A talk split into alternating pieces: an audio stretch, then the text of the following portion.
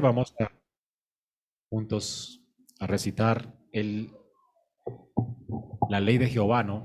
Éxodo 20.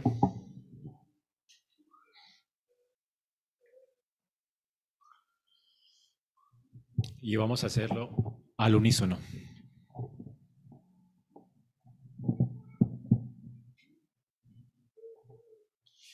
Entonces Dios habló todas estas palabras diciendo, Yo soy el Señor tu Dios, que te saqué de la tierra de Egipto, de la casa de servidumbre.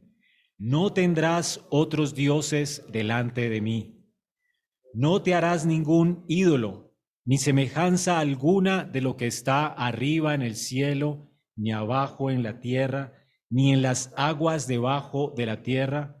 No los adorarás, ni los servirás, porque yo, el Señor tu Dios, soy Dios celoso, que castigo la iniquidad de los padres sobre los hijos hasta la tercera y cuarta generación de los que me aborrecen. Y muestro misericordia a millares, a los que me aman y guardan mis mandamientos. No tomarás el nombre del Señor tu Dios en vano, porque el Señor no tendrá por inocente al que tomare su nombre en vano. Acuérdate del día de reposo para santificarlo. Seis días trabajarás y harás toda tu obra, pero el séptimo día es día de reposo para el Señor tu Dios. No harás en él trabajo alguno.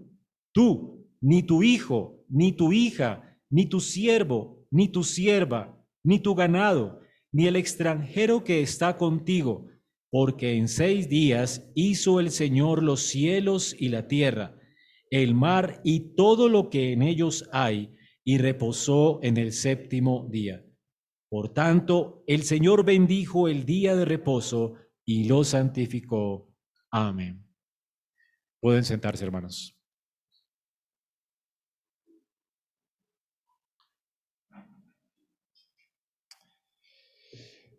Bienvenidos a los que nos visitan hoy también. Y si usted no tiene una Biblia, puede levantar su mano solamente y los diáconos van a ofrecerle una. Aquí hay alguien que necesita una Biblia, hermano diácono. ¿Quién más necesita Biblia por acá? ¿Listo? Entonces, bienvenidos a todos mis hermanos, qué gozo poder adorar juntos al Señor en esta mañana, en su día de reposo. Vamos a continuar esta mañana con nuestra exposición del libro del Éxodo. Recordemos que, bueno, en la iglesia normalmente siempre predicamos expositivamente y de manera consecutiva cada libro de la Biblia. Estamos eh, leyendo y predicando acerca del libro del Éxodo. Vamos ahora en el capítulo 20. Ya Israel ha salido libre de Egipto, ahora está al monte, al pie del monte Sinaí, y Dios les ha hecho ahora su pueblo, ellos son su pueblo, su especial tesoro. Dios ahora va a habitar en medio de ellos, les rescató y les redimió por gracia, como hemos visto hasta ahora, y, y es por causa de esa gracia y misericordia que ellos ahora son el pueblo redimido, escogido y amado de Dios. En el monte Sinaí, Dios ahora les da diez palabras o diez mandamientos. Recordemos que estos diez mandamientos entonces son la forma en que Israel debe vivir ahora que Dios habita en medio de ellos. La pregunta es cómo vivimos ahora con Dios. Ahora que Dios es nuestro Padre, los diez mandamientos son la forma de vivir delante de Dios.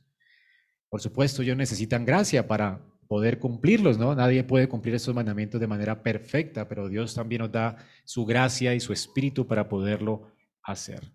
Israel, para cumplir los mandamientos, al igual que nosotros, debía confiar en Dios.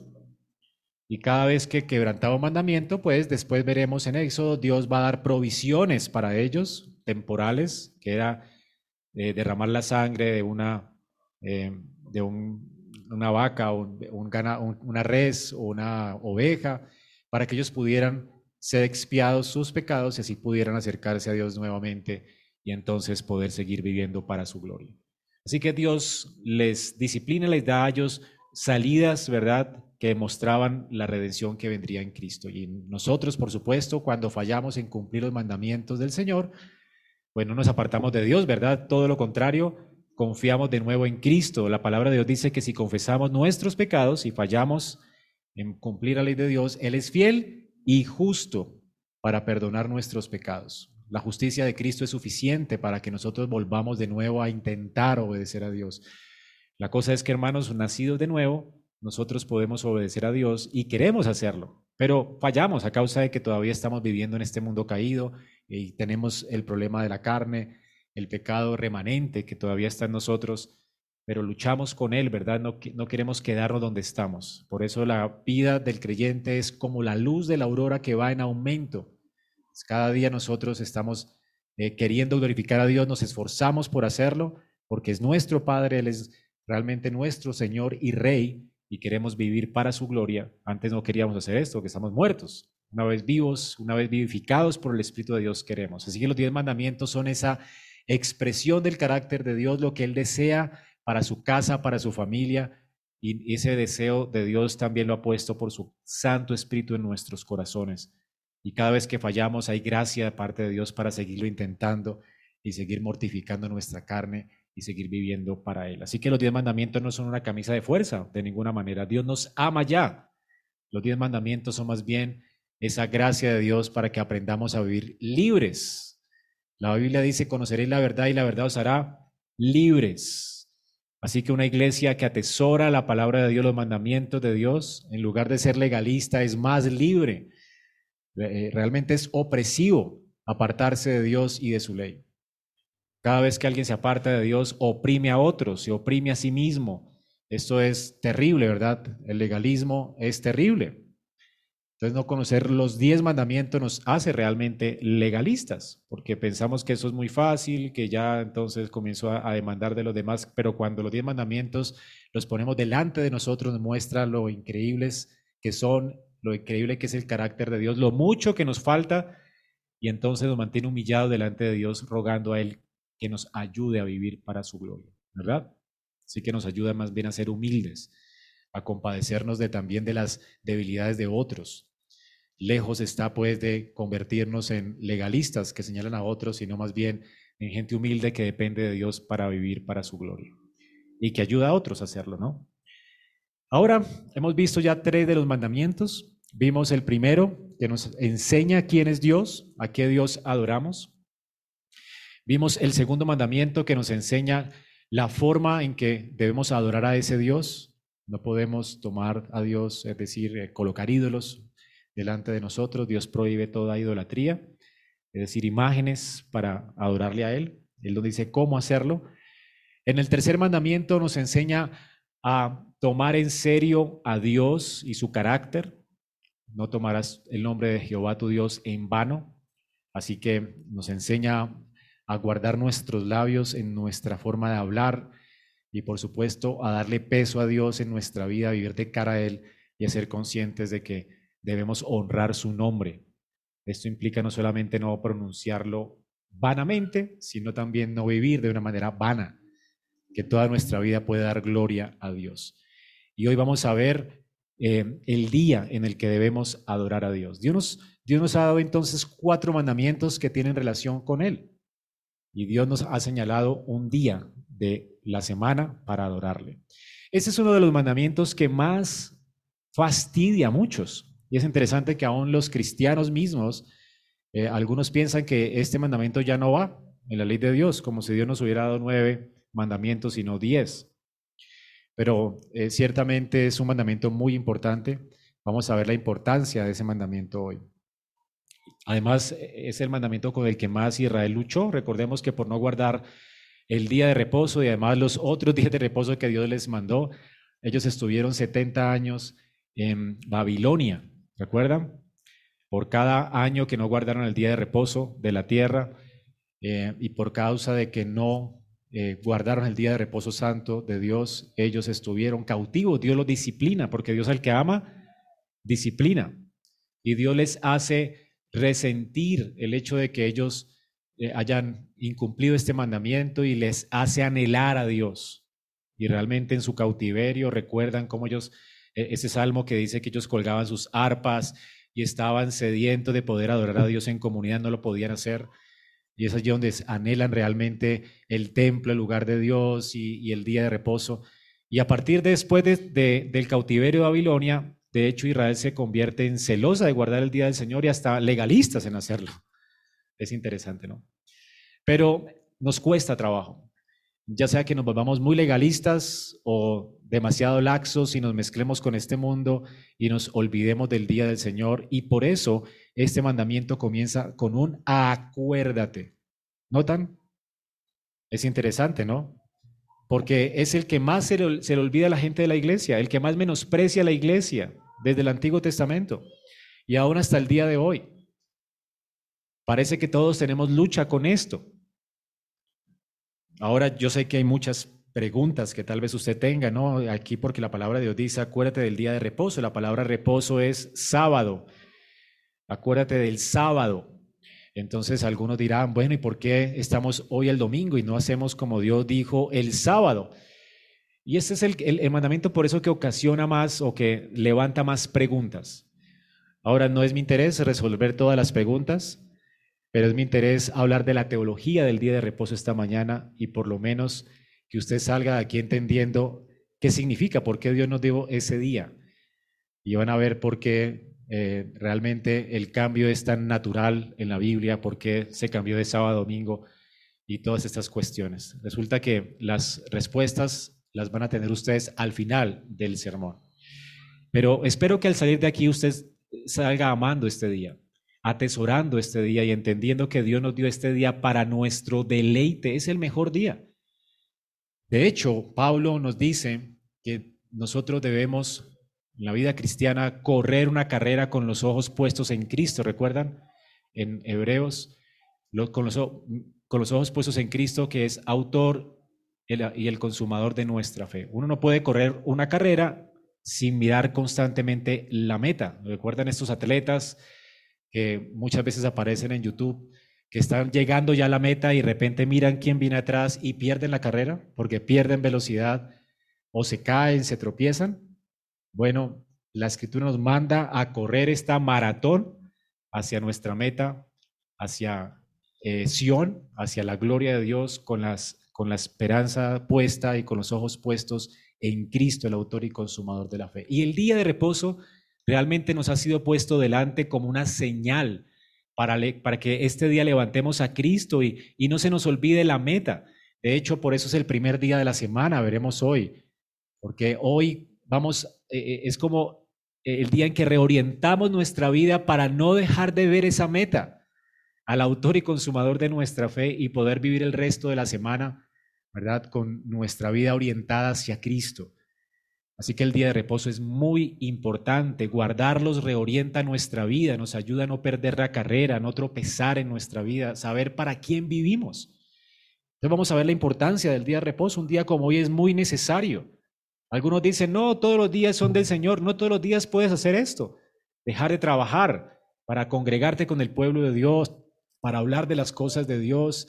Tienes todo un día para hacer esto. Eso es imposible hacerlo. Entonces, ¿cuándo trabajarás? Ese es el punto. Entonces, aquí en este mandamiento, importante entender que el Señor, por eso nos dice que lo recordemos, para que no olvidemos esa meta, para que reorientemos nuestra vida hacia Él, para que no perdamos la carrera. Así es que vamos a ver hoy cómo el Señor nos manda este mandamiento con ese propósito. Si notaron, este mandamiento es el más largo de todos los mandamientos. ¿Sí lo notaron? Bueno, casi desde el versículo 8 al versículo 11. Cuatro versículos. Largo, ¿verdad? Es el más largo, no solamente el más olvidado, el más rechazado, pero es el más largo.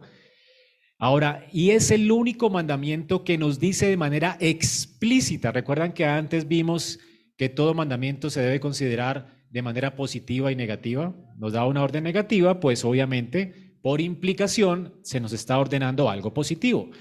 Este mandamiento, en contraste a, a todos los demás, nos manda de manera explícita algo positivo y algo negativo. Lo positivo comienza con positivo. Recuerdan que antes decía no tendrás, no te harás, ¿verdad?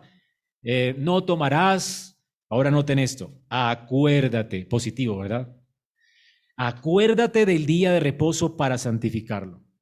Aquí ya no hay un no rotundo, sino más bien hay una, un llamado, una orden a recordar este mandamiento de manera positiva. Así que es un mandamiento que de manera explícita nos habla qué debemos hacer. ¿Ok? ¿Qué debemos hacer? Acordarnos del día de reposo y santificarlo. ¿Recuerdan qué significa la palabra santificar? Ponerlo aparte, no es algo común. Normalmente nos dedicamos a las cosas comunes el resto de la semana, a nuestros trabajos, a la labor, al estudio, a otras cosas. Así que debemos apartar este día de todo lo común, de todo lo cotidiano, todo lo que pertenece a esta tierra. Dios se ha reservado un día para Él y debemos consagrarlo, tenerlo como santo, apartado. Es un día diferente. ¿Ok? Entonces debemos santificarlo, ponerlo aparte del resto de la semana, anhelarlo. Es un día especial, debe ser especial. Ahora, ese acuérdate no significa como que nos acordemos como que cuando un esposo le dice a la esposa, ay, ¿verdad que hoy es nuestro aniversario? Me acordé, ¿verdad? No, no es que, ay, hoy es el día del Señor, ya me acordé. Ese acuérdate no es ese tipo de recordación ¿Qué se requiere para que un marido realmente eh, recuerde el día y pues no ofenda a su esposa? Estaríamos ofendiendo a Dios diciéndole, ya me acordé del día de reposo, ya vine a la iglesia. No. Pues se requiere de un esposo que se acuerde del aniversario, ¿verdad? Y le lleve rosas, tal vez una buena joyita, la invite a cenar, no sé. Pero el punto es que no le está mostrando amor ni interés a su esposa si simplemente le dice, me acordé. ¿Ok? Pues hermanos, así es, es, es lo que Dios está diciéndonos. Acordarse aquí es realmente, y, que no, es, no sea ofensivo a Dios, es que este debe ser un día especial para Él, para que hagamos memoria de Él, le exaltemos a Él ¿verdad? Nos enfoquemos en sus asuntos y dejemos aparte los nuestros, como dice Isaías, si retrajeres tu pie, en Isaías 58, 13, de hacer tu voluntad el día, mi día santo, y lo llamares delicia. Es un día delicioso. Imagínate un esposo que le regale flores a su esposa y se deleite en su esposa en ese día. Le está mostrando amor, ¿verdad? Es así lo que Dios quiere con nosotros. Esta relación de intimidad donde llamemos, qué delicia estar contigo y con tu pueblo, Señor. Qué rico este día, lo anticipo, lo quiero.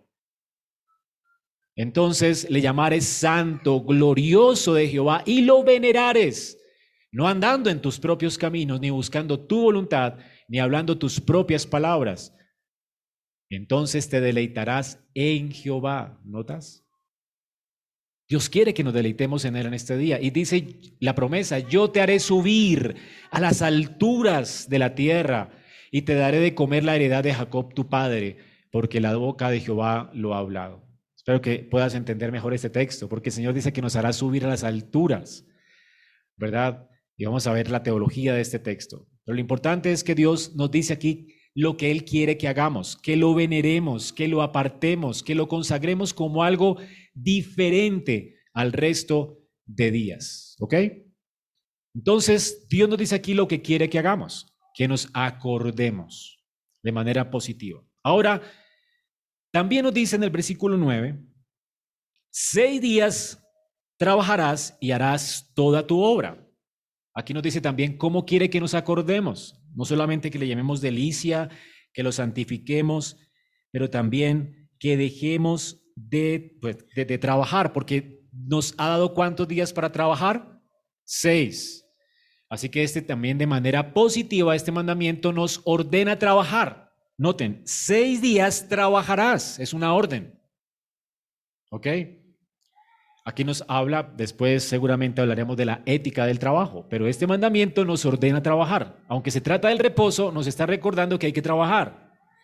El trabajo no lo hizo Dios como castigo. Y es interesante porque eh, esto es como una nueva comunidad de personas. Eh, normalmente en las sociedades que donde hay ricos y pobres, a veces los ricos no trabajan y los pobres son los que les toca trabajar.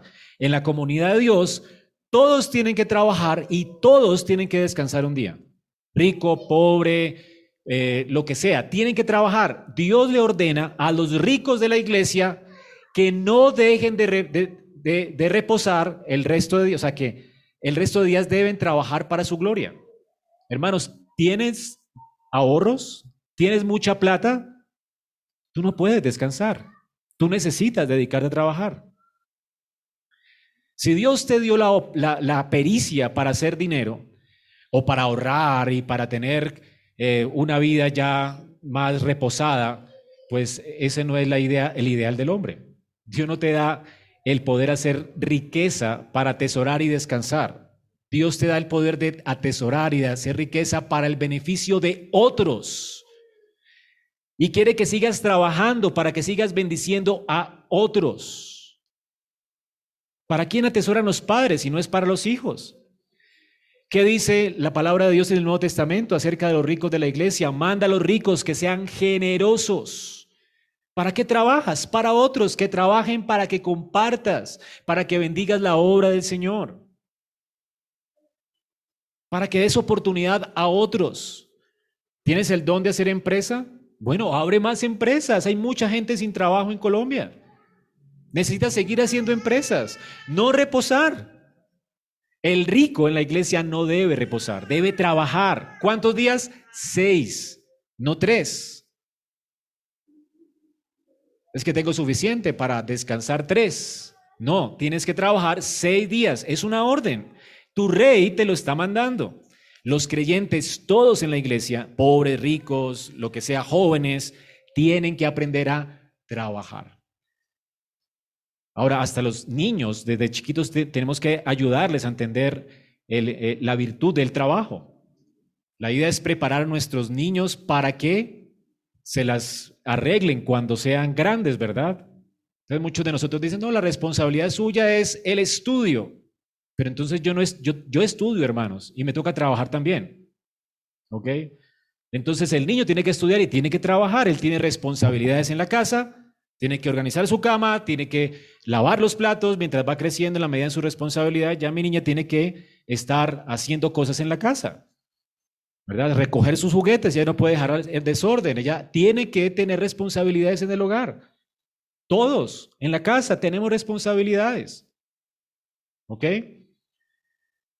No, será, no, no será la persona que provea, pero tiene que ser una bendición para la casa. Porque el trabajo no significa literalmente hacer algo para vengar dinero, sino es lo que Dios nos ha, como nos ha hecho es que nos ha dado seis días para hacer nuestros asuntos y bendecir a otros. El punto es que nuestra vida es para glorificar a Dios y para el beneficio de otros. O sea, que devengues o no devengues dinero. Pero ¿qué estás haciendo al servicio de los demás? Tú tienes que enseñar a tus hijos, ¿verdad? A servir a otros. Y mientras van creciendo, ¿verdad? Ya cuando son más jóvenes, deberías de enviarlos a la tienda para que empaquen bolsas en, las vacaciones. No es que tienen eh, las vacaciones seguramente familiares, qué rico, son 15 días de vacaciones, 20 días de vacaciones, listo. Pero ¿y el resto qué va a hacer? ¿Son dos meses, tres meses en la escuela? ¿Por qué no le enseñas a trabajar? ¿Ok? Pobrecito el niño, pobrecito. ¿A quién estás criando? Él necesita el valor de servir a otros. ¿Ok? Entonces, yo recuerdo cuando era pequeño, mi, papá me llevaba con él al trabajo y él empacaba las cosas. Desde los 12 años ya tenía que ir a acompañarlo. Y nos enseñaron desde pequeños el valor de trabajar. Entonces, así tú le puedes enseñar a tus hijos. Seis días trabajarás y descansarás un día. Hay que descansar, trabajo y descanso. Noten que es positivo. Dios nos da seis días para que nos ganemos nuestro sustento, para servir a otros, para que podamos compartir con los que tienen necesidad, para hacer nuestros tesoros, para hacer nuestra vida y para glorificarle a Él con lo que hacemos.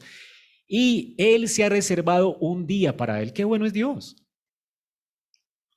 En Israel no tenía esta eh, oportunidad mientras estuvo esclavo en Egipto. Israel trabajaba para el sistema, para el faraón, siete días a la semana. O sea que Faraón se reservaba toda su vida y les dejaba tal vez las noches para que compartieran con su familia. Ese es el mundo en el que vivimos muchas veces, ¿verdad? Este mundo no nos deja un día para respirar. Pero hermano, no somos de este mundo. Usted tiene que aprender a vivir para la gloria de Dios. Entonces, si usted tiene negocios y es un cristiano, pues tiene que dejarle un día, porque aquí noten que se le da la orden a todos. No trabajarás quiénes. Bueno, pues yo descanso, pero mis empleados tienen que seguir porque hay que ganar dinero. No, no es la idea, hermanos. Tienes que cerrar tu negocio. Porque todos tienen que descansar. Tú, ni tu hijo, ni tu hija, ni tu siervo, ni tu esclavo, ni tu animal. O sea, nadie. Tienes que descansar. El punto es que se cerró la tienda y todos tienen que descansar. Los creyentes tenemos que caracterizarnos por esto. El día de reposo, pues, no solamente es para el creyente, sino para todo lo que el creyente tiene bajo su cuidado. Tienes una tienda, ciérrala. Los creyentes realmente cuando entienden este valor del día de reposo son buenos con sus empleados, son generosos. Esto es un mandamiento moral.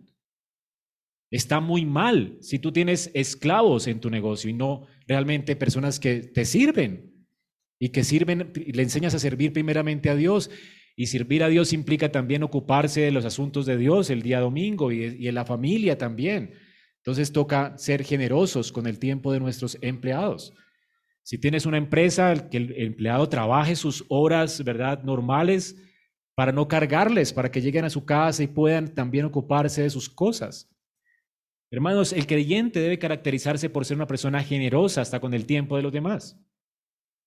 Entonces, dice aquí, acuérdate, harás toda tu obra, pero el séptimo día es día de reposo para el Señor tu Dios. Ahora noten lo negativo. ¿Qué no hay que hacer ese día? No harás en él trabajo alguno.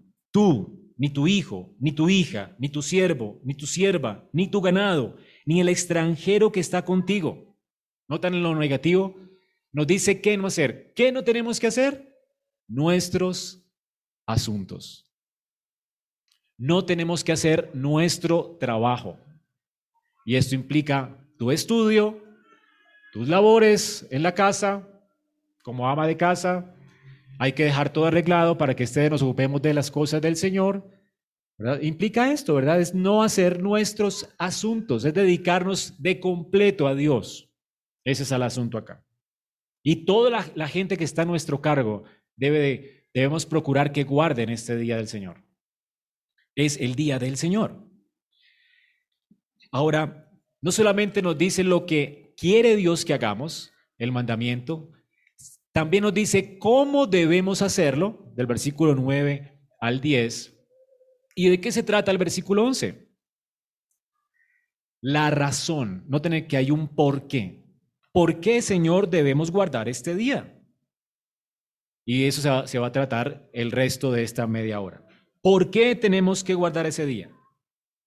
Dice, porque en seis días hizo el Señor los cielos y la tierra, el mar y todo lo que en ellos hay, y reposó en el séptimo día.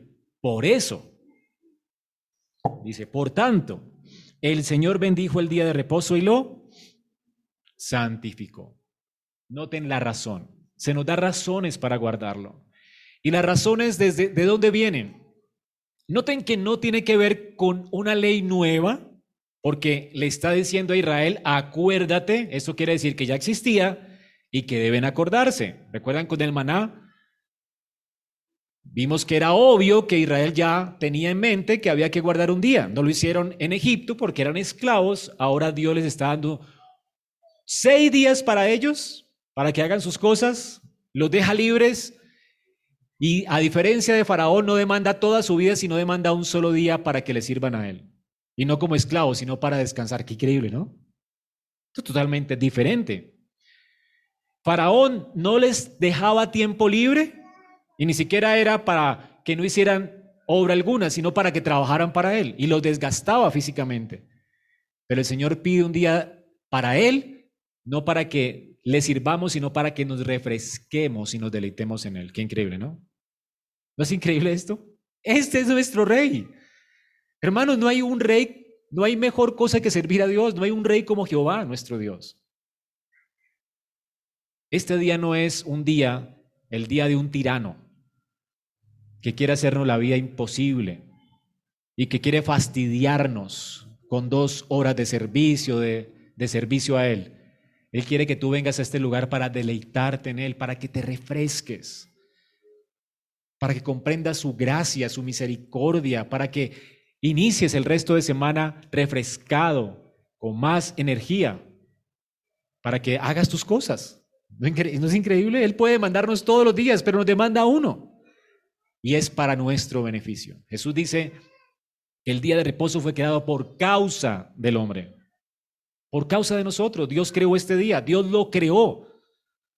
A diferencia de todos los demás días, este Dios lo apartó para nosotros. Veamos entonces la teología del día de reposo. ¿De dónde viene pues el día de reposo? Como no es algo nuevo, ¿a dónde nos lleva Dios? al Génesis. Génesis 2, 1 y 2. Cuando Dios creó todas las cosas en seis días, dice Dios reposó al, el séptimo día de todas las cosas que hizo. Es lo que dice Génesis 2, 2.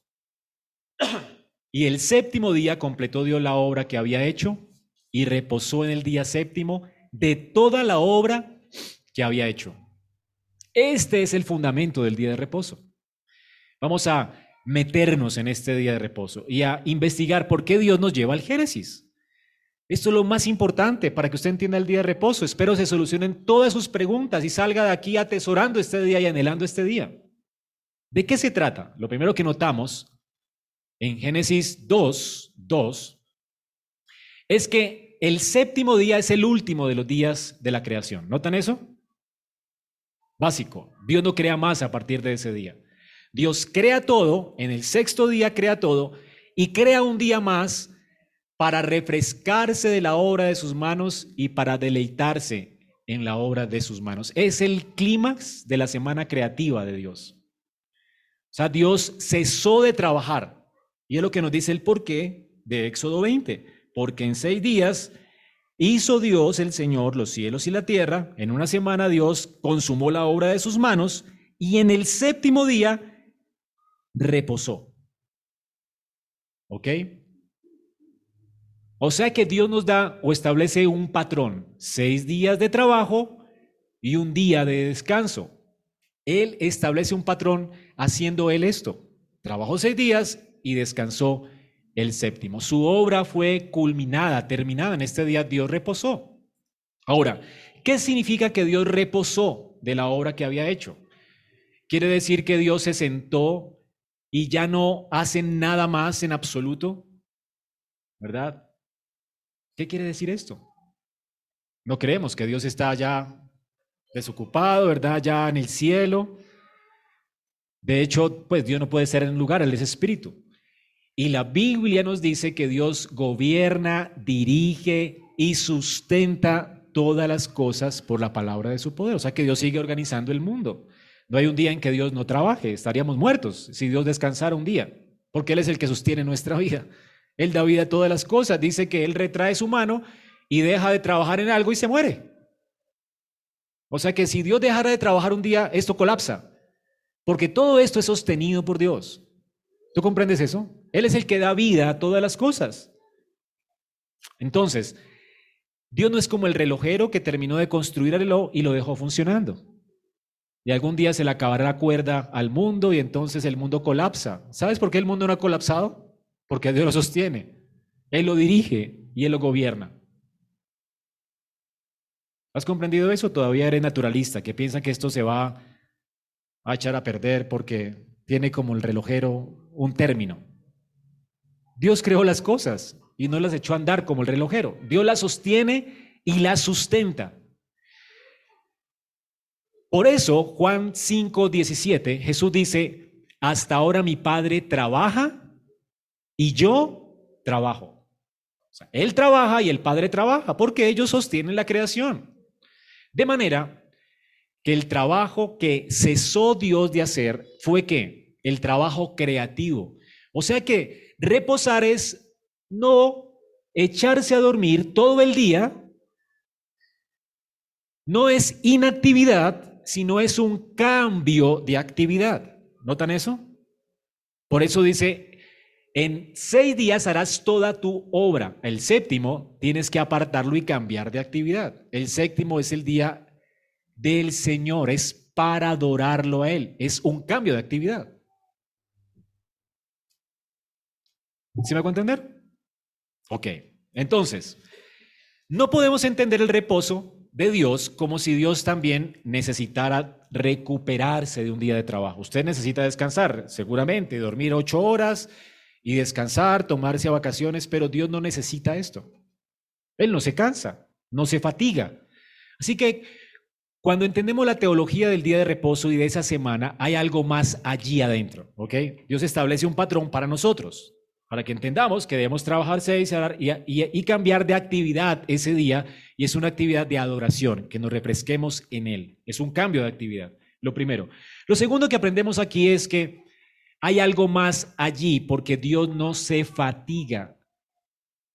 ¿Qué significa entonces que Dios reposó de la obra que había hecho? Porque Isaías 40, 28, por ejemplo, nos dice, ¿acaso no sabes? ¿Es que no has oído? El Dios eterno es Jehová, Él es el creador de los confines de la tierra. Dice, Él no se fatiga, Él no se cansa y su entendimiento es inescrutable. ¿Usted no ha entendido eso?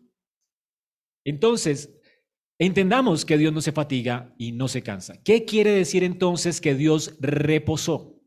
Eso es muy importante en la teología de este cuarto mandamiento. Hebreos 1.3 dice que Cristo es el resplandor de la gloria de Dios. Cristo es la expresión exacta de su naturaleza. Y Cristo es el que sostiene todas las cosas por la palabra de su poder.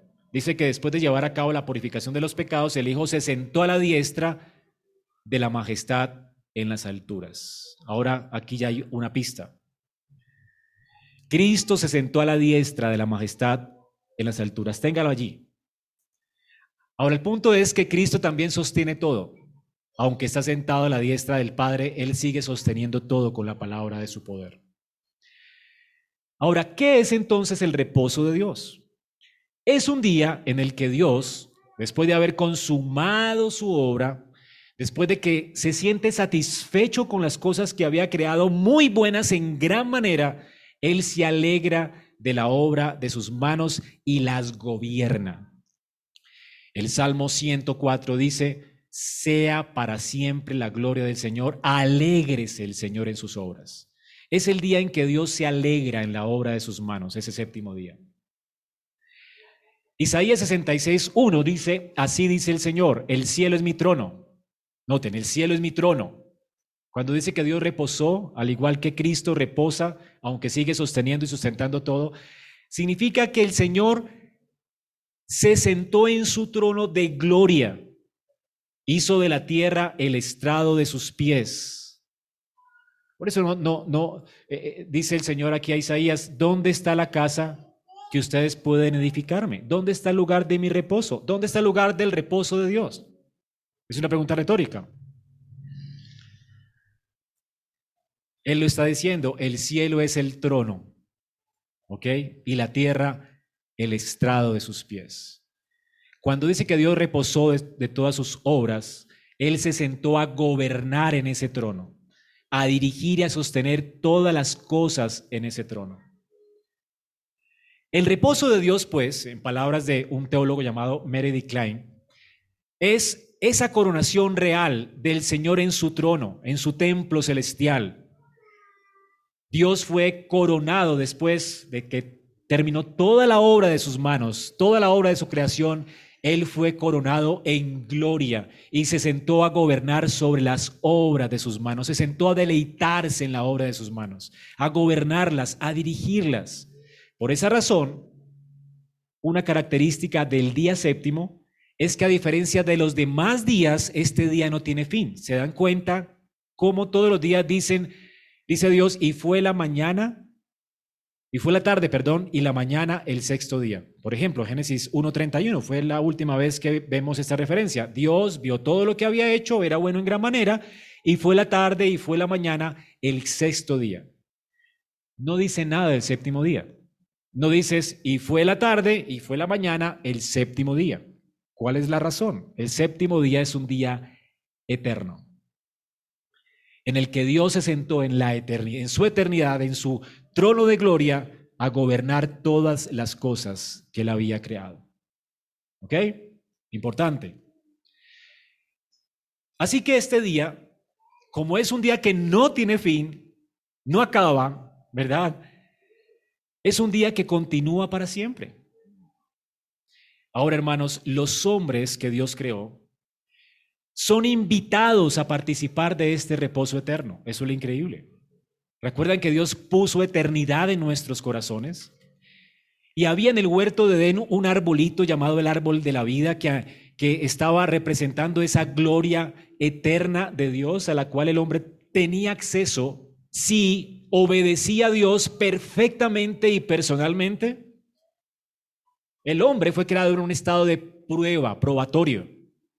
Si el hombre obedecía perfectamente y completamente a Dios, podía tener acceso a esa vida eterna y sentarse a la diestra de Dios en las alturas.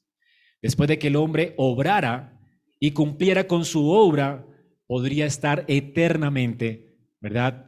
sentado a la diestra de Dios, gobernando junto a Dios esta creación preciosa que Dios hizo para nosotros.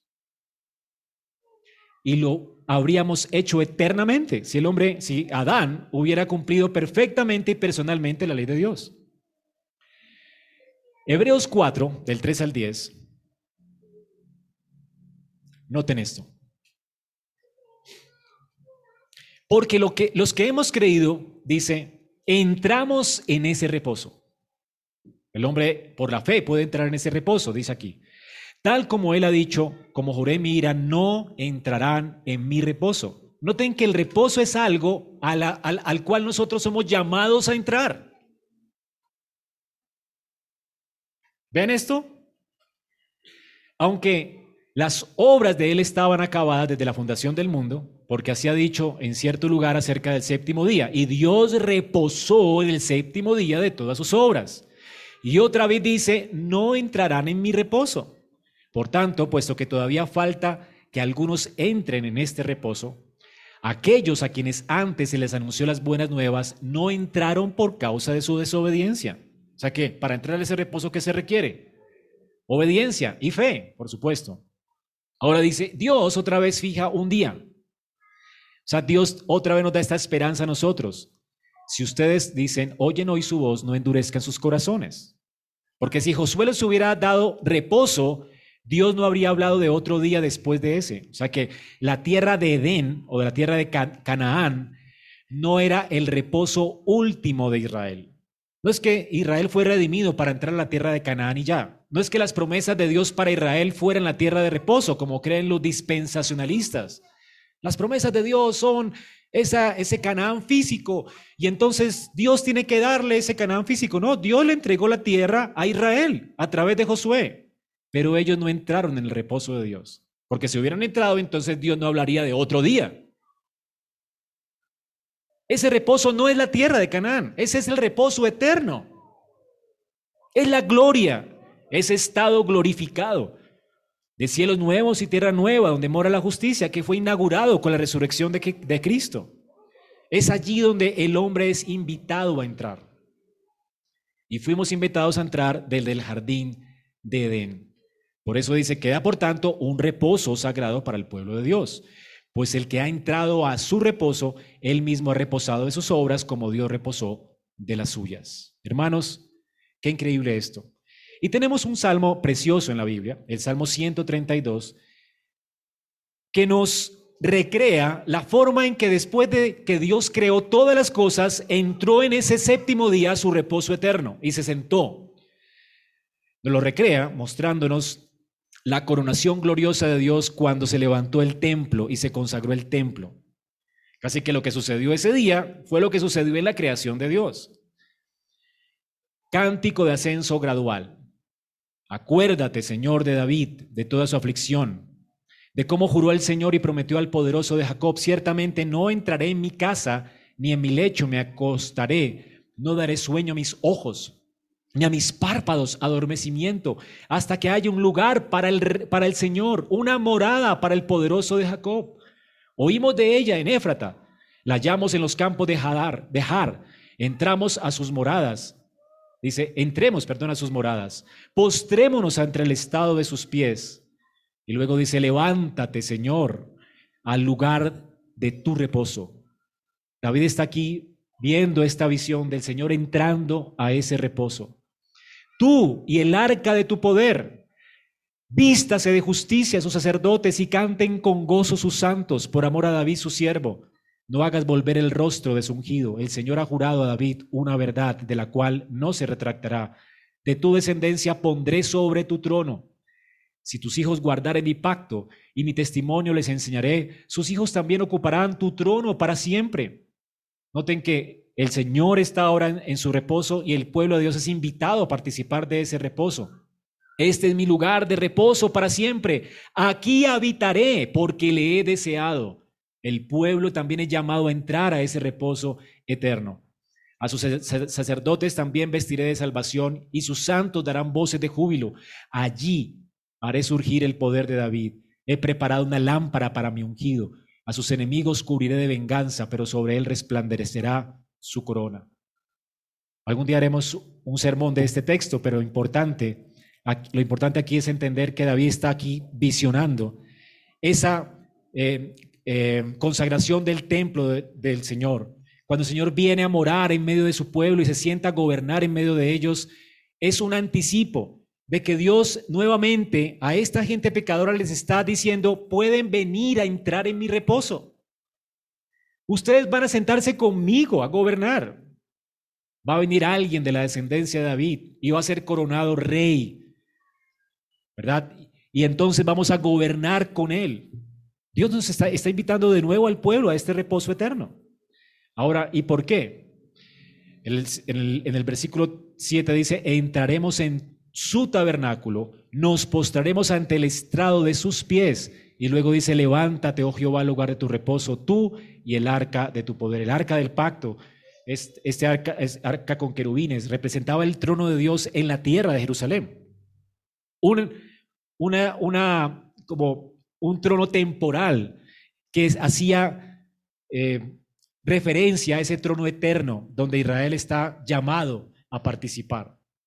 Así que hermanos, el cielo es la morada eterna de Dios, es el lugar eterno del reposo de Dios. Y ese séptimo día, el Señor se sentó en su trono de gloria como el Rey de los cielos y de la tierra. Esa, esa tierra que había creado para su gloria, Él la va a gobernar. Y ese séptimo día, ¿verdad? Eh, fue lo más glorioso de la creación. Y el hombre fue llamado, invitado a participar de, ese, eh, de esa eternidad, de ese trono de gloria. En Jeremías 17:12 dice, trono de gloria excelso desde el principio, es el lugar de nuestro santuario. Ahora en Israel había un trono que estaba siendo sombra de ese trono celestial, donde Israel estaba siendo llamado a participar. ¿Ok? Ahora, de manera que el reposo de Dios, resumiendo, es su coronación real en su templo celestial. De nuevo, noten cómo las escrituras describen ese reposo de Dios en términos de Dios sentado en su trono, con los pies descansando sobre la tierra que es el estrado de sus pies. En Isaías 66, 1. El cielo es mi trono, la tierra el estrado de sus pies. Entonces, ¿ven lo que significa ese séptimo día de Dios reposando? No es que Él descansa, descansa de su obra creativa, pero se sienta en su trono a gobernar, en su trono eterno a gobernar. Es un día eterno al cual somos llamados a participar. ¿No deseas tú esta eternidad junto al trono de Dios por toda la eternidad en gloria? con cuerpos glorificados en este cielo nuevo y tierra nueva que Él realmente ha prometido en su palabra?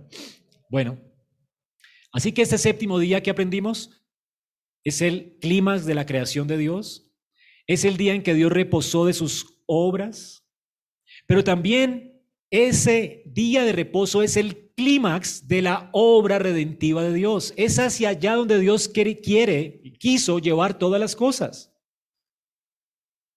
El hombre fue creado por eso con eternidad en sus corazones. Así que el reposo es el clímax de la historia humana. ¿Dónde termina Apocalipsis? En el reposo eterno. Queda un día de reposo todavía. Entonces, todos nosotros que somos portadores de la imagen de Dios, cuando Dios nos creó en Adán, somos invitados a participar de ese reposo eterno. Por eso está el árbol de la vida. ¿Cómo debía entrar Adán a ese, reposo eterno después de haber obedecido personalmente y perfectamente a Dios? Pero ¿qué hizo Adán, hermanos? Pecó. Y Dios le expulsó del huerto de Edén. Adán no podía tomar más de ese árbol de la vida y no tiene esperanza de entrar a ese reposo eterno. Sin embargo, en Génesis 3.15, Dios le da de nuevo una esperanza. ¿Ok?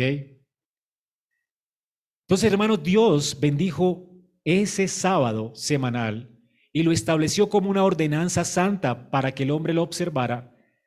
Y Dios lo bendijo y todavía le sigue recordando a Israel que lo guarde porque ahora ellos tienen esperanza, la esperanza que Dios dio en Génesis 3.15. Dios va a levantar un descendiente de la mujer que va a hacer lo que Adán no hizo. Adán debía proteger el huerto, aplastar la cabeza de la serpiente en el huerto, porque él no podía permitir que nada profanara ese huerto. Él permitió la profanación, permitió que su esposa fuera engañada. Se dejó seducir por la serpiente y pecó quebrantó el mandamiento que Dios le había dicho de tomar el árbol de la ciencia del bien y del mal. Adán pecó. Y por eso la paga del pecado es muerte. Él fue separado de Dios. Por eso es que morimos espiritualmente. Por eso es que el hombre no puede conocer a Dios ni tampoco quiere. Está muerto en sus delitos y pecados. Y por eso es que morimos físicamente como un signo, una señal de esa muerte espiritual.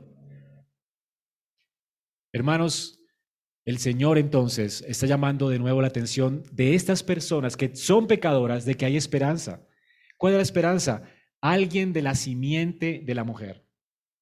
Una persona, un segundo Adán vendría hacer lo que Adán no hizo. Él no permitiría la profanación. Es lo que Jesucristo vino a hacer, hermanos. Cuando Cristo vino a esta tierra, fue tentado en todo, pero sin pecado. Y se enfrentó en un desierto a la misma tentación que enfrentó Adán en el huerto, en un desierto, en las peores condiciones. ¿Y qué hizo Jesús? Venció, aplastó a la serpiente en la cabeza. El día en que Cristo venció en ese desierto fue el día en que aplastó la serpiente en la cabeza. Pero además, la profecía de Génesis 3.15 dice que la serpiente le mordería a él en el calcañar. Jesucristo cuando aplastó esa cabeza en el desierto, luego Satanás vino y le hirió de muerte y por eso Cristo fue a la cruz del Calvario tres años después. Cristo venció a la serpiente, no se dejó seducir por ella, obedeció a Dios de manera perfecta y completa y personal y por eso Él es heredero del trono y por eso Él puede sentarse a la diestra de Dios en las alturas y entrar a ese reposo eterno. Pero él no debía morir. ¿Por qué murió el Señor? ¿Sabes por qué lo hizo? Porque nosotros fallamos. Porque el pueblo de Israel era pecador. Cristo murió para llevar nuestra sentencia. Es la única razón. Él no tenía que morir. Si Adán hubiera obedecido a Dios, Adán no tenía que morir. Él vivía para siempre, eternamente. El cielo y la tierra se hubieran juntado. Adán estaría reinando a la diestra del Padre por la eternidad. Pero Adán fue expulsado por su pecado. Y Cristo debió ser recibido en gloria por su virtud y por su obediencia perfecta. Pero murió. Murió en una cruenta cruz y fue exhibido públicamente. Cristo, hermanos, es el segundo Adán que dio la vida por nosotros, la única razón por la cual Cristo fue a la cruz y murió, fue por nosotros. Él llevó sobre sí la ira de Dios, el castigo de nuestra maldad. Y estuvo un sábado. Ese sábado que anticipaba la, la redención nuestra, Él murió ese sábado y descansó en la tumba ese sábado. Y estuvo muerto un sábado. Pero el día domingo, primer día de la semana, se levantó victorioso de la muerte. Qué transición tan gloriosa. El sábado anticipaba el reposo de Dios. Y ese sábado, antes de caer la tarde, cuando iba a comenzar ese sábado, ¿qué hizo Cristo? Consumado es. Lo que no hizo Adán. Adán no consumó la obra de Dios, no, no, obedeció a Dios, no hizo lo que tenía que hacer. Cristo, después de haber hecho el trabajo que tenía que hacer, reposó de sus obras el séptimo día. Ese sábado Cristo reposó de sus obras. Cuando dijo consumado es, todo un sábado estuvo en la tumba y reposó. ¿Qué sucedió al siguiente día? El primer día de la semana. Se levantó, hermanos. Y un domingo después, varios domingos después, ¿no? Ascendió al cielo y fue coronado en gloria y se sentó a la diestra del Padre en las alturas, como nuestro representante federal. Él es nuestra cabeza. Efesios 1 al final dice que Él es la cabeza del cuerpo que es la iglesia. Y la iglesia es como la gloria de Él, su cuerpo. O sea que si Él está ya siendo nuestra cabeza, nosotros estamos ya allá, siendo representados por Él es un hecho que nosotros ya entramos a ese reposo eterno, porque Él murió por nuestros pecados para darnos reposo de todas nuestras obras, Él ya obró por nosotros y Él ya se sentó a la diestra de Dios en las alturas por nosotros. Hermanos, este día pues es una señal y fue una señal para Israel. Israel estaba siendo invitado a entrar por la fe, ya no por las obras. Y Dios le estaba diciendo, acuérdate de este día, sepáralo como algo especial para que recuerdes lo que yo hice en la creación y la esperanza que te he dado a ti ahora. Porque Dios les está llamando a ellos también a orientar su vida con esta expectativa de gloria eterna. Alguien, un representante prometido en Génesis 3:15 vendría a hacer lo que Adán no hizo por ellos. Ellos tendrían que anticipar esto. Así que este día anticipaba a Cristo y le recordaba a ellos la coronación eterna de Dios en este día séptimo. Como Dios los está invitando a participar de esa gloria. Cada día de reposo Israel estaba diciendo, tenemos esperanza, tenemos esperanza. Así que hermanos, qué glorioso es esto. Isaías 43, 7.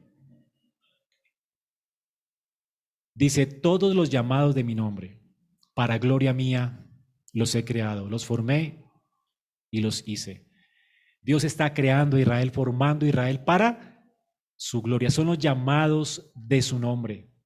Y a ellos, a su pueblo, Dios les da este mandamiento, acuérdate del día de reposo para santificarlo. ¿Qué Dios les está recordando a ellos? Porque en seis días hizo Dios los cielos y la tierra, y al séptimo reposó de toda la obra que había hecho. ¿Qué les está diciendo Dios ahora?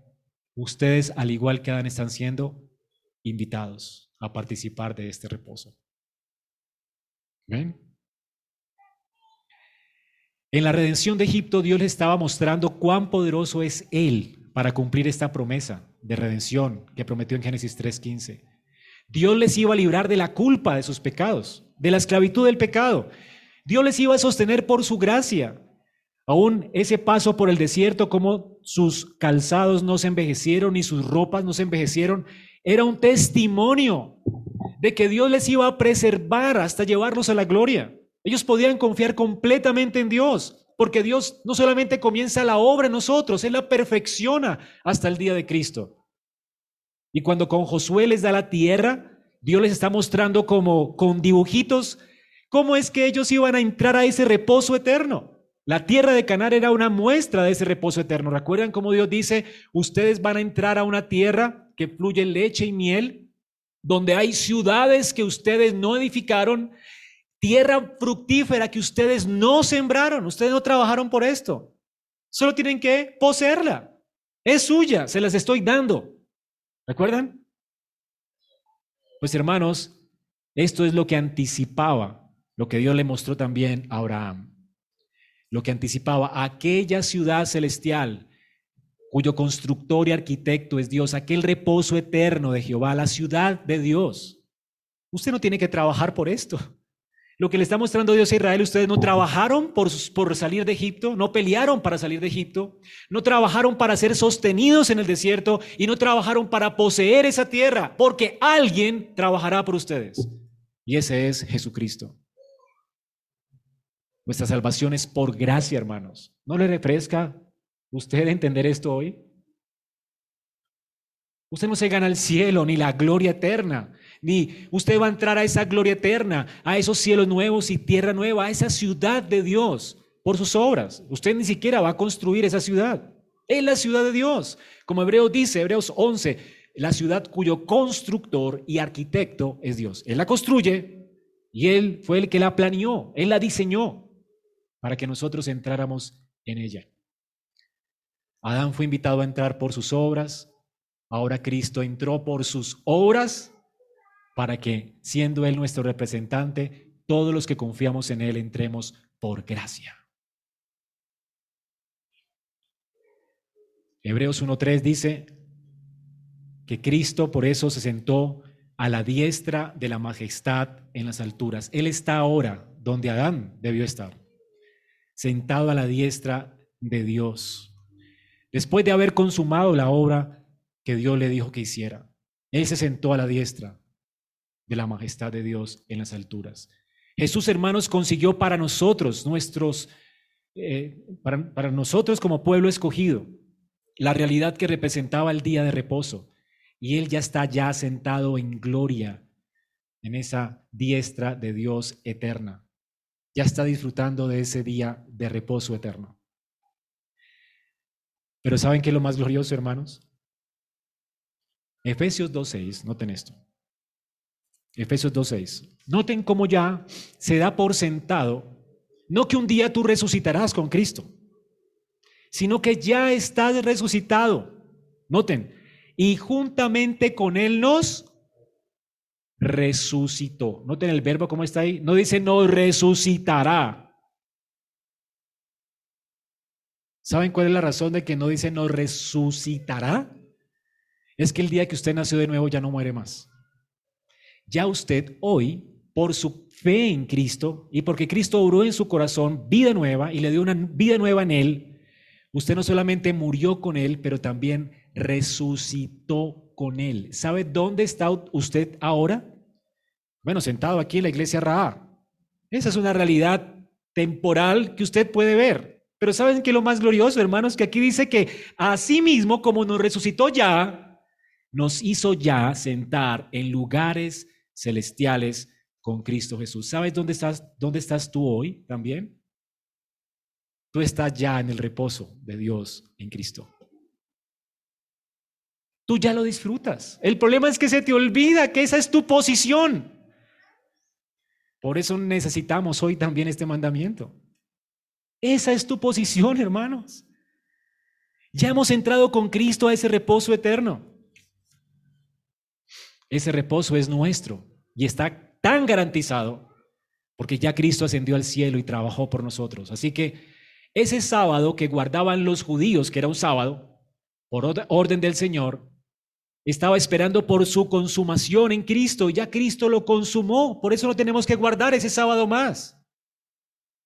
Ahora, ¿qué estamos recordando como iglesia hoy? No que un día nos sentaremos con Cristo y que seremos invitados a sentarnos con Cristo o que estaremos, o que estaremos con Dios disfrutando de esa eternidad futura. No, es que ya estamos en ella, hermanos. Por eso nadie te juzgue en cuanto a esos días de fiesta y lunas nuevas y días de reposo de Israel. Ya no estamos esperando por eso, ya vino. Cristo es nuestro reposo. Por eso no guardamos un sábado más. Dios ha creado un nuevo día ahora. Una nueva creación nació, surgió. con la resurrección de Cristo. Él es las primicias de esa nueva creación. Cuando Cristo se levantó de los muertos, nosotros nos levantamos con Él. Y cuando Él se sentó a la diestra del trono de Dios en las alturas, nosotros nos sentamos allí con Él para reinar con Él. Ya Cristo venció, Él ya es rey. El reino de Dios ya fue inaugurado. Y el acceso al reino abierto para todos los que confían en Cristo. Pero dice Hebreos 4:9, queda por tanto un reposo sagrado para el pueblo de Dios. ¿Cuál es? El punto es que todavía nos enfermamos, nos dolemos, tenemos que lidiar con el pecado aquí en la tierra todavía, ¿verdad? Es decir, ya estamos, pero todavía no. Hay una tensión aquí. Nuestros cuerpos necesitan ser restaurados completamente.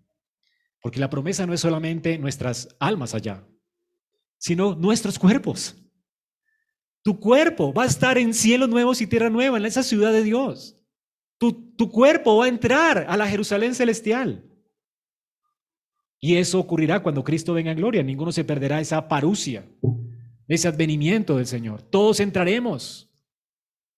Tú ni siquiera te perderás la venida de Cristo. Tú la verás con tus propios ojos. Es la esperanza de Pablo para los tesalonicenses. Recuerdan, ustedes no se perderán esto porque dice que el Señor va, a venir y antes de que Él aparezca en las nubes del cielo, todos resucitaremos para verlo venir en el, en el aire. Ahora, esa es la esperanza del creyente. Por eso queda un día todavía. Pero el día ya no lo celebramos el sábado como los judíos, porque ese sábado ya ocurrió. Ya entramos, ya entramos, pero todavía no. Por eso la iglesia comenzó a reunirse los domingos, el primer día de la semana. Y tú lees en todo Hechos que el primer día de la semana se reunían, recogían ofrendas. El lunes, el, para ellos era el domingo, el primer día de la semana. ¿Por qué ese día? Porque es el inicio y la inauguración de la nueva creación. Y nos reorienta, ya no esperando que nos sentaremos con Cristo, sino nos reorienta para que entendamos hoy que ya estamos en el reposo. Hoy iniciamos la semana sabiéndonos extraterrestres. ¿Verdad? Pues la Biblia nos llama extranjeros. ¿Usted cree en extraterrestres? Bueno, usted es uno. La Biblia dice que somos extranjeros y peregrinos. Estamos en este mundo para bendecirlo como sal y luz, para prosperar, como eh, Israel fue llamada en medio de Babilonia, prosperar a Babilonia y hacer riqueza en Babilonia y hacer casas en Babilonia, ¿verdad? Pero Babilonia no es nuestro lugar, somos extranjeros y peregrinos. Vivimos como vivía Israel en Babilonia. Un día esta Babilonia será destruida por fuego. La tierra será pasada por fuego. Pero Dios traerá nuevos cielos y nueva tierra. El cielo vendrá. El reino de Dios vendrá. El cielo y la tierra se juntarán y habrá nuevos cielos y nueva tierra donde morará justicia. ¿Cree usted en eso? Es increíble, hermanos, la esperanza que usted tiene. Y por eso celebramos hoy el domingo. Porque ya comenzó, hermanos. Es cuestión de tiempo y Cristo vendrá en gloria y vendrán nuevos cielos y nueva tierra y resucitaremos y estaremos para siempre con Él reinando en ese reposo, en ese sábado eterno. Vamos a gobernar esta, este mundo como se suponía que lo debía hacer Adán y a someterlo como se suponía que debía ser Adán, a reinar sobre este mundo reinando con Dios. ¿Anticipas ese día? Por eso es el primer día de la semana, porque esto ya comenzó. Fue la predicación del Juan el Bautista. El reino de los cielos se ha acercado. Esto ya comenzó, hermanos. Y cada día de reposo lo recordamos. Esto ya empezó. Así que tenemos que prepararnos para ese reinado, ejercitarnos ahora. Someter lo que Dios ha puesto delante de nosotros, someterlo ejercitarnos ahora. ¿Quién no se ejercita esperando la eternidad? Viviendo seis días para trabajar y ejercitarnos para esa gloriosa creación que nos espera, sirviendo a Dios con nuestra vida, con nuestro tiempo, con nuestros recursos, porque para eso existiremos el resto de la eternidad, para servir a Dios y para gobernar esta creación. Así que el Señor nos manda el resto del ejercicio de esta semana a ejercitarnos en la piedad, ejercitarnos para, porque entendemos que esa esperanza es nuestra. Usted tiene que prepararse para recibir esa herencia. Con la lámpara encendida, con aceite en sus lámparas. Porque hermanos, si Cristo resucitó de los muertos y está en gloria, nosotros también resucitaremos con Él. Mientras esperamos esa resurrección, nos ejercitamos, nos preparamos sirviendo a Cristo ahora, porque Él ya es Rey de nuestros corazones. Ya inició, hermanos, esto ya comenzó, Él es Rey de esta tierra, de nuestras vidas. El reino ahora es invisible porque comenzó en nuestros corazones como una semilla pero luego se manifestará cuando nuestros cuerpos sean glorificados y toda la tierra sea llena de la gloria de Dios. Pero el reino ya comenzó, ya inició con nosotros, hermanos. Sometámonos pues al Señor y deleitémonos este día. No como viendo cuándo vendrá el día, cuando nos sentaremos a reinar con Cristo. No, es que tú ya estás allí, hermanos.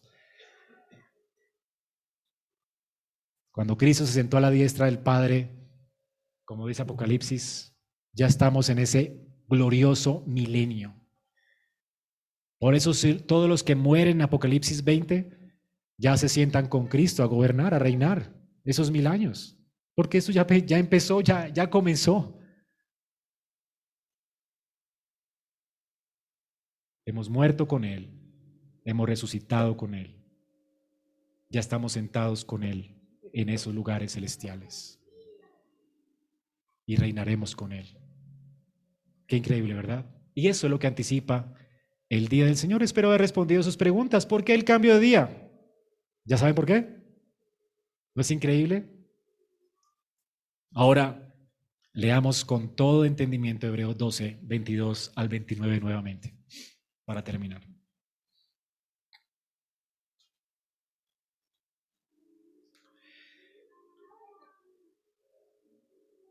¿Dónde se acerca usted el día de reposo?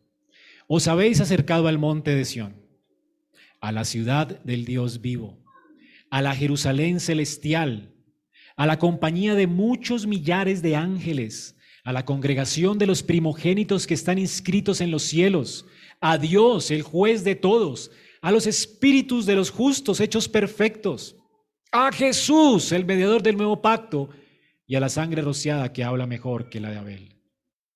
Miren que no desechéis al que habla, porque si no escaparon aquellos que desecharon a los que amonestaban en la tierra, mucho menos nosotros, si desechamos al que nos amonesta desde los cielos. La voz del cual conmovió la tierra entonces, pero ahora ha prometido diciendo aún una vez, y conmoveré no solo la tierra, sino también el cielo. Y esta frase aún una vez indica la remoción de las cosas movibles como cosas hechas para que queden cuáles? Las inconmovibles. Así que hermanos, recibiendo nosotros un reino inconmovible, ya lo recibimos, hermanos, tengan gratitud. Y mediante esta gratitud sirvamos a Dios agradándole con temor y reverencia, porque nuestro Dios es fuego consumidor. Hermano, si usted ha entendido el día de reposo, si usted ha entendido la posición que ya tiene usted en Cristo, el lugar donde ya usted pertenece, ¿Cómo perdernos este día cuando el cielo y la tierra se están juntando? Cuando Dios hoy nos está dando un anticipo de esa gloria eterna para orientar nuestra vida hacia Él. ¿Cómo perdernos este glorioso día? ¿Cómo no deleitarnos en Él? Cuando se nos recuerda que ya todo es nuestro en Cristo. Vamos a ponernos de pie y a orar.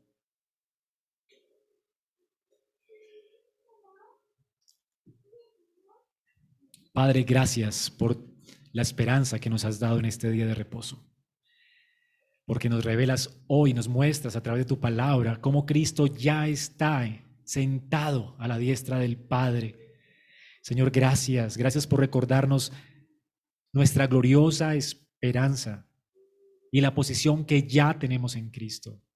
Gracias, gracias por darnos un día para refrescarnos, para reorientar nuestra vida, para entender de dónde somos, a quién pertenecemos y para saber para quién vivimos.